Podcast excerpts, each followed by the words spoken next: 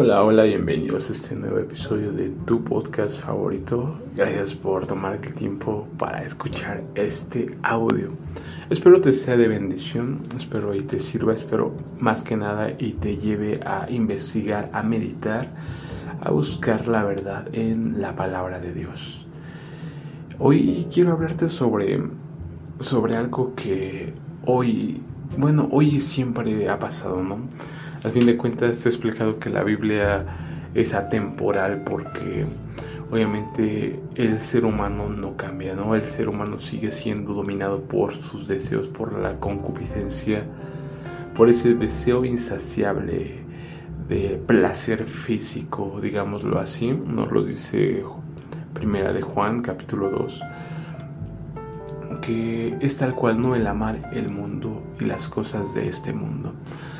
Hoy veo que hay muchas, digamos, denominados maestros, gurús que, que tienen millones y millones de seguidores en las redes sociales, son famosos, millonarios y demás, enseñando mensajes sobre prosperidad, sobre cumplir tus sueños, etcétera, etcétera.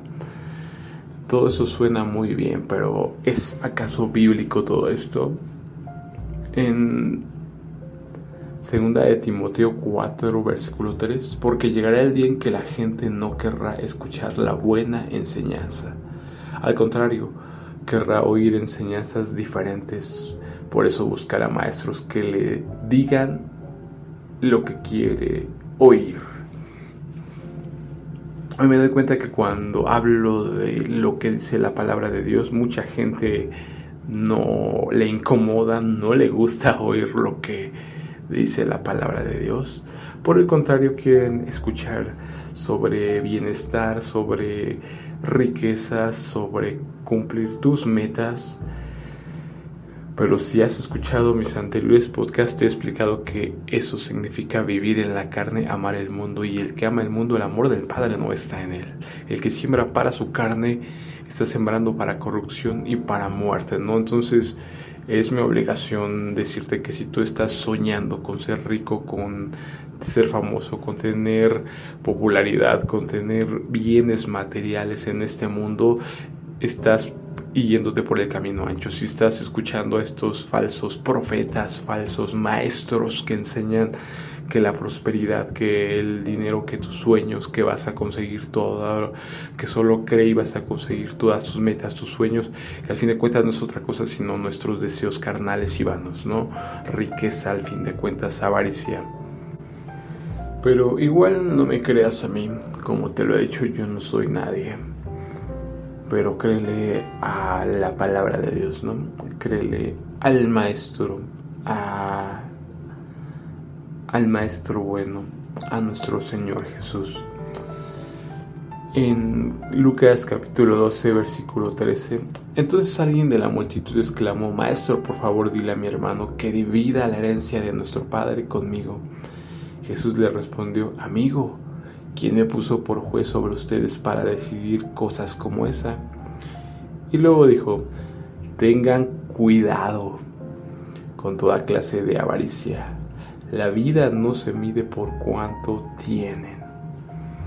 Entonces ya te he explicado que el amor a las riquezas es la raíz de todos los males, que el amor al dinero es idolatría, entonces si tú estás oyendo a estos falsos maestros de la prosperidad, pues estás siguiendo por el camino ancho directo a tu perdición, cayendo como un animal a su trampa directamente, ¿no? Luego les contó una historia. Un hombre rico tenía un campo fértil que producía buenas cosechas. Se dijo a sí mismo, ¿qué debo hacer? No tengo lugar para almacenar todas mis cosechas. Entonces pensó, ya sé, tiraré abajo mis graneros y construiré unos más grandes. Así tendré lugar suficiente para almacenar todo mi trigo y mis otros bienes. Luego me pondré cómodo y me diré a mí mismo, amigo mío, tienes almacenado para muchos años. Relájate, come y bebe y diviértete. Es el sueño de todo ser humano, ¿no? Acumular riqueza para decir, para en teoría después disfrutar la vida, ¿no? Pero curiosamente, entre más bienes adquieres, más bienes quieres, ¿no? Es un deseo insaciable, ¿no? Pero Dios le dijo, necio, vas a morir esta misma noche, y quién se quedará con todo aquello por lo que has trabajado. Así es el que almacena riquezas terrenales, pero no es rico en su relación con Dios, es necio. Esa enseñanza de nuestro Señor Jesús está muy ligada a Eclesiastes capítulo 2, versículo 18. Llegué a odiar todo el trabajo que hice en este mundo, porque tengo que dejarles a otros lo que yo he ganado. Y quién sabe si mis sucesores serán sabios o necios. Sin embargo, ellos se van a apoderar de todo lo que yo he adquirido bajo el sol a través de mi destreza y esfuerzo. ¡Qué absurdo! Así que desilusionado me di por vencido y cuestioné el valor de todo mi duro trabajo en este mundo. Algunas personas trabajan con sabiduría, conocimiento y destreza, pero luego tienen que dejar el fruto de su labor a alguien que no ha trabajado para conseguirlo. Eso tampoco tiene sentido, es una gran tragedia. Entonces, ¿qué gana la gente con tanto esfuerzo y preocupación en esta vida? Sus días de trabajo están llenos de dolor y angustia. Ni siquiera de noche pueden descansar la mente. Nada tiene sentido. Pues si tú lees tu Biblia te das cuenta que en ningún momento se te incita a buscar riquezas, se te incita a buscar, a ser esforzado, a sí a ser líder, a ser cabeza y no cola, pero no se te llama a amontonar riquezas en este mundo.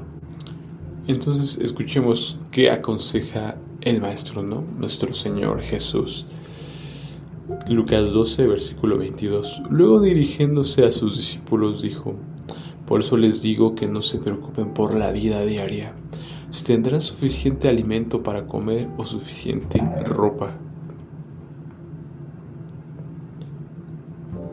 para vestirse pues la vida es más que la comida y el cuerpo es más que la ropa. Miren los cuervos no plantan ni cosechan, ni guardan comida en graneros, porque Dios los alimenta y ustedes son para Él mucho más valiosos que cualquier pájaro. ¿Acaso con todas sus preocupaciones pueden añadir un solo momento más a su vida? Y si por mucho preocuparse no se logra algo tan pequeño como eso, ¿de qué sirve preocuparse por cosas más grandes? Miren cómo crecen los lirios, no trabajan ni cosen su ropa. Sin embargo, ni Salomón con toda su gloria se vistió tan hermoso como ellos. Y si Dios cuida de manera tan maravillosa a las flores que hoy están y mañana se echan al fuego, tengan por seguro que cuidará de ustedes, porque tiene tan poca fe. No se inquieten por lo que van a comer o lo que van a beber. No se preocupen por esas cosas. Esas cosas dominan el pensamiento de los incrédulos en todo el mundo. Pero su Padre ya conoce sus necesidades. Busquen el reino de Dios por encima de todo lo demás y Él les dará todo lo que necesiten. Así que no se preocupen, pequeño rebaño, pues el Padre le da mucha felicidad entregarles el reino. Vendan sus, sus posesiones y den a los que pasan necesidad. Eso almacenará tesoros para ustedes en el cielo. Y las bolsas celestiales nunca se ponen viejas ni se agujerean. El tesoro de ustedes estará seguro. Ningún ladrón podrá robarlo y ninguna polilla destruirlo. Donde esté su tesoro, ahí estarán también los deseos de su corazón pues aquí nos deja muy claro el Padre en que tenemos que estar enfocados, ¿no? Donde esté nuestro tesoro, ahí estará nuestro corazón, enfocados en lo eterno, en lo que no se ve, que es lo eterno, lo espiritual. En Lucas 18, 18, Cierta vez un líder religioso le hizo a Jesús la siguiente pregunta, Maestro bueno, ¿qué debería hacer para heredar la vida eterna? ¿Por qué me llamas bueno? le preguntó Jesús. Solo Dios es verdaderamente bueno. Pero para contestar a tu pregunta, tú conoces los mandamientos. No cometas adulterio, no cometas asesinato, no robes, no des falso testimonio, honra a tu padre y a tu madre. El hombre respondió, he obedecido todos esos mandamientos desde que era joven. Cuando Jesús oyó su respuesta, le dijo, hay una cosa que todavía no has hecho. Vende todas tus posesiones y entrega el dinero a los pobres y tendrás tesoros en el cielo. Después ven y sígueme. Cuando el hombre oyó esto se puso triste porque era muy rico. Jesús lo vio y dijo, qué difícil es para los ricos entrar en el reino de Dios.